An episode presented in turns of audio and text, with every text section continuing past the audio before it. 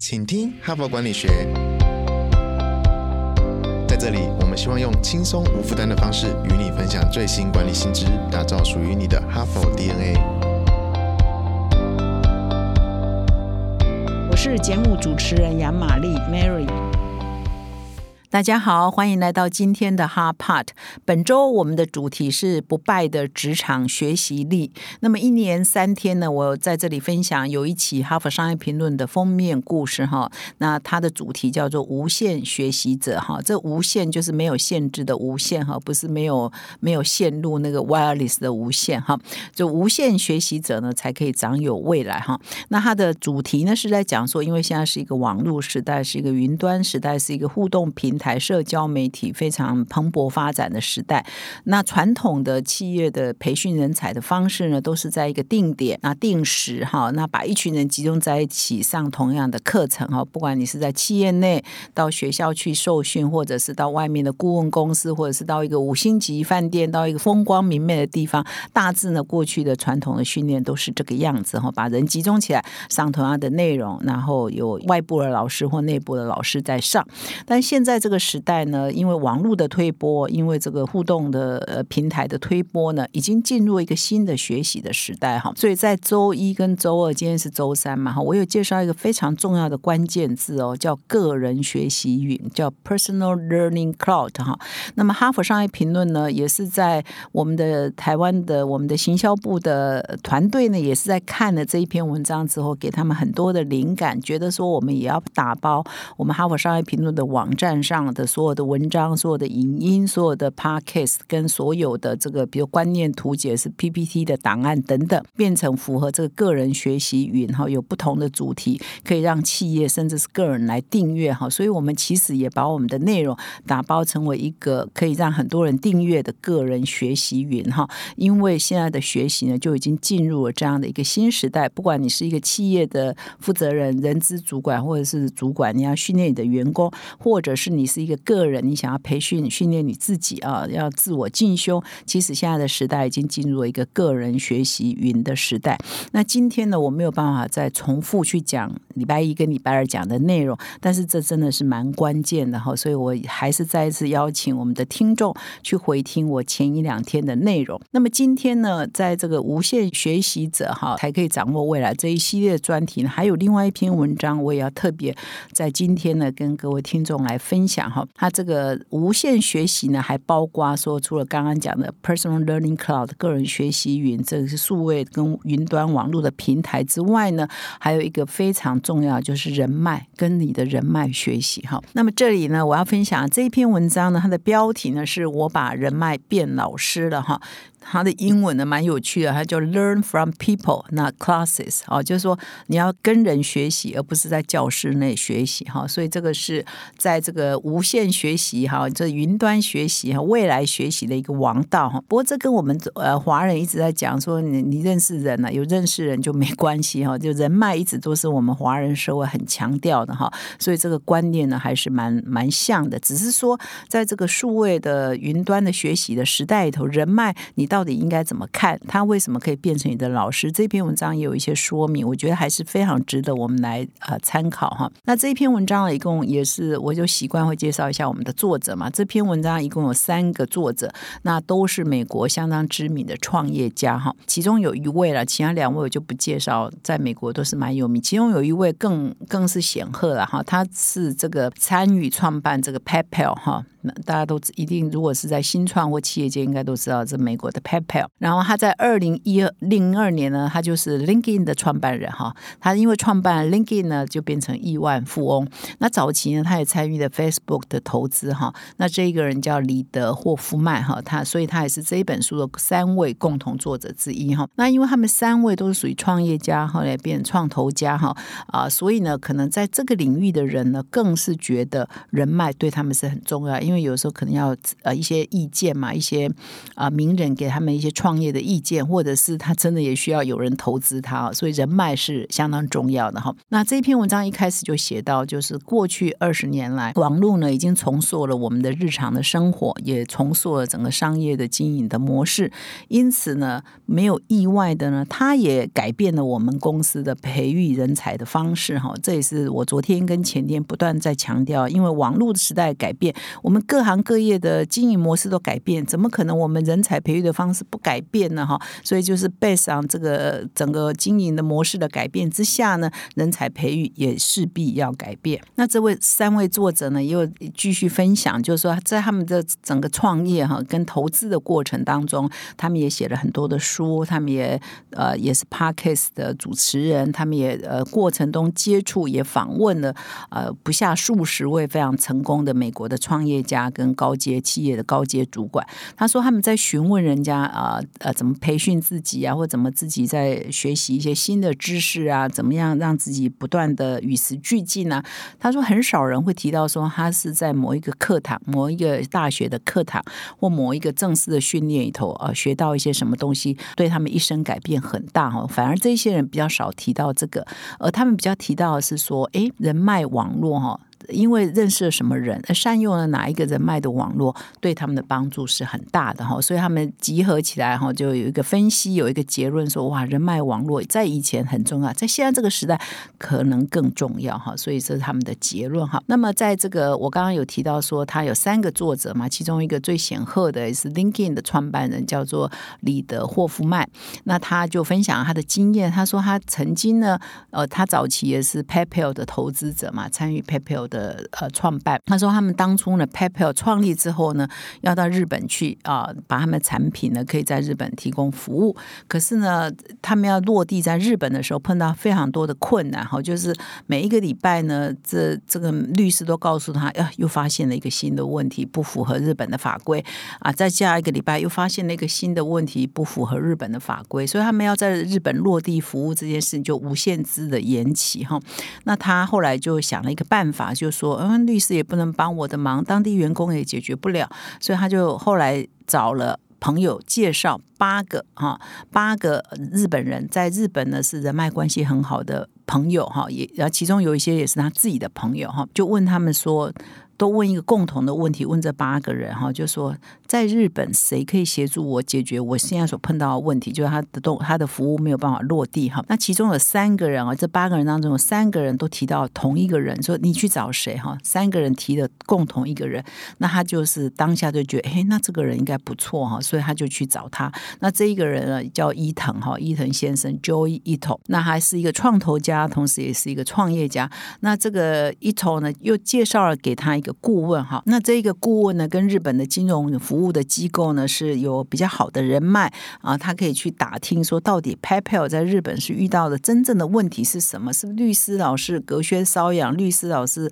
找不到门道，但是这个顾问呢就找得到门道。那后来得到结论就是说，他的网站呢，他的服务是可以在日本落地的哈。你可以先用英语的网站呢，在日本落地之后，再想办法有日文哈。所以这问题就解决了。就不久以后呢，这个 PayPal 就成功的在日本推出了。那么这个创办人呢，李德霍夫曼呢，他就跟一斗先生啊，就刚刚八个日本人有三个共同推荐者，一斗先生呢就建立一个非常好的友谊，一直到他写这一篇文章的时候呢，他们都还是非常好的朋友，一起有合作哈。哈佛商业评论仿照闻名全球的哈佛商学院个案教学方式，推出领导者学程，自开课以来家贫如潮，是训练企业精英决策思维的最佳课程。第四期领导者学程现正报名中，独家优惠提供给哈帕听众，请到说明栏点击链接了解更多哦。所以这篇文章就在用这个案例呢来显示一个道理，就是说你要有一个很好的人脉，而这个人脉呢是你可以跟他一对一的哈啊，可以请教，可以跟他学习哈。所以一对一的人脉关系呢是在未来的这个职场上非常关键的哈。这个其实我们华人听可能不新鲜啊，因为我们每一个人都知道人脉对我们最重要哈。但是我接下来要讲了，他提到一些你如何经营这一对一的关系，我觉得还不错哦。还有提到一些点哈。哈。刚刚有提到说，这个 PayPal 的参与创办者李德霍夫曼呢，跟这个一斗的关系呢，其实文章里头，在这一篇文章里头也有特别点到一个要点哈，就是说我们要非常重视跟一对一的学习的机会哈，就是说你跟你的人脉关系是可以一对一的情况之下啊，你可以跟他建立一个对话的关系哈，你可以跟他有对话的机会，而这对话的机会呢，是常常会在一群人聚会里头，或者是更大型的聚会里头，你们所聊的内容是会完全不一样的，是有机会比较。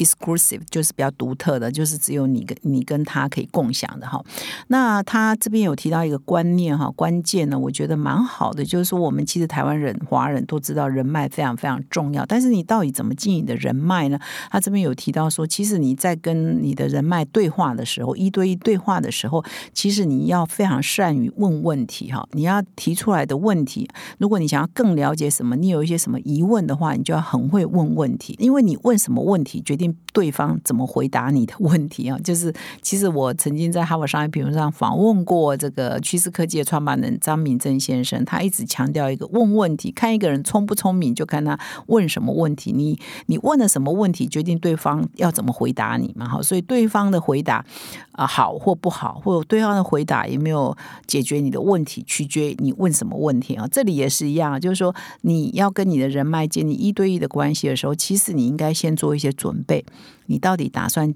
跟他进行什么样的对话？你的问题到底是什么？你要先做一些事先的准备哈。所以呢，学习哈这边我让他强调说，很多真正的学习不是在上课、在课堂上、在教室里，而是在这种场合，你有机会跟别人一对一学习的情况，可以达到最好的效果。那么这篇文章呢，也觉得其他的非作者的案例，然后比如说他们觉得这个 L B M B 的创办人布莱恩哈啊切斯基呢，也是是一个非常棒。的很会知道一对一学习的呃人哈，比如说他在创办呃 L B M B 的过程当中，为了扩大 L B M B 的规模啊，当然他可能就比较有办法，他可以有办法去跟华伦巴菲特呃请教一对一的请教哈。那么后来他受邀，因为 L B M B 后来很成功嘛，他也受邀去 Stanford 大学上课。那他上课的时候就分享啊，就是说如果哈你可以找到专家解决你的问题，你就不用去读无大量的资料。嘛哈，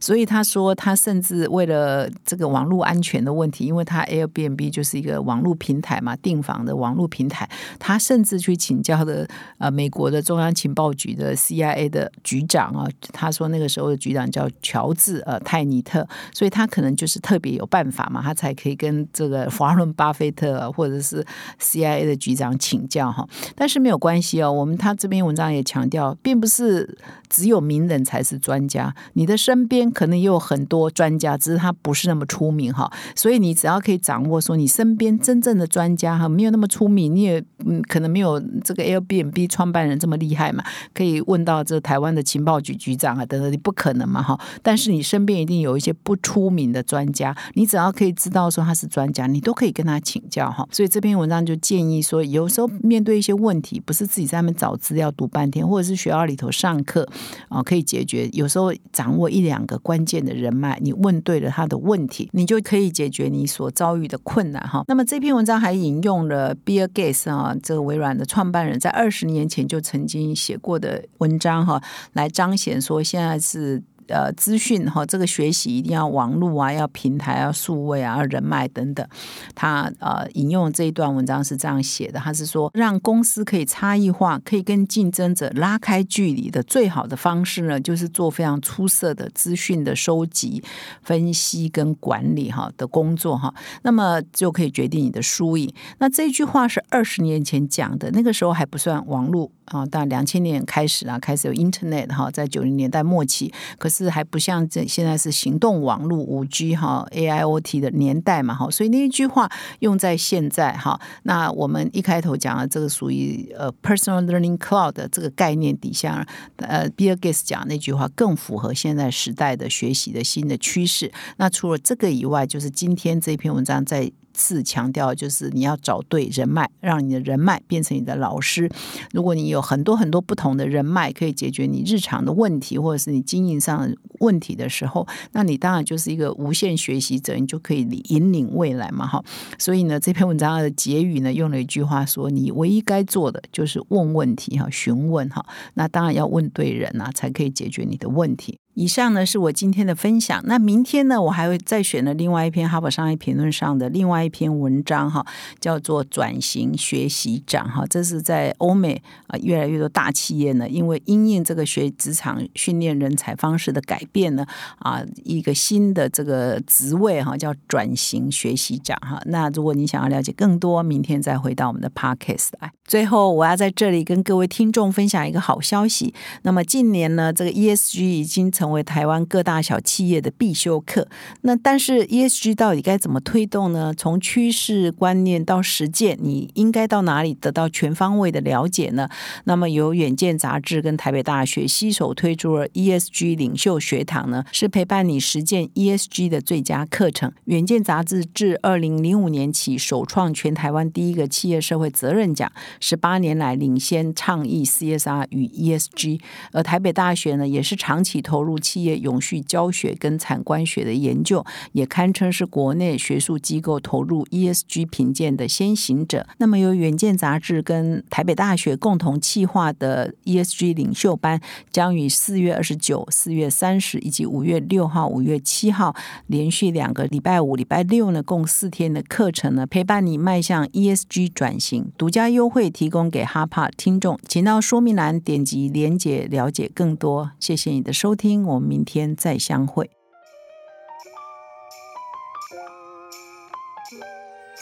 从团队到个人，管理的大小事都是 HBR 的事。现在就上 triple w 打 HBR Taiwan 点 com 订阅数位版，首月只要六十元，让你无限畅读所有文章，向国际大师学习。现在就开始。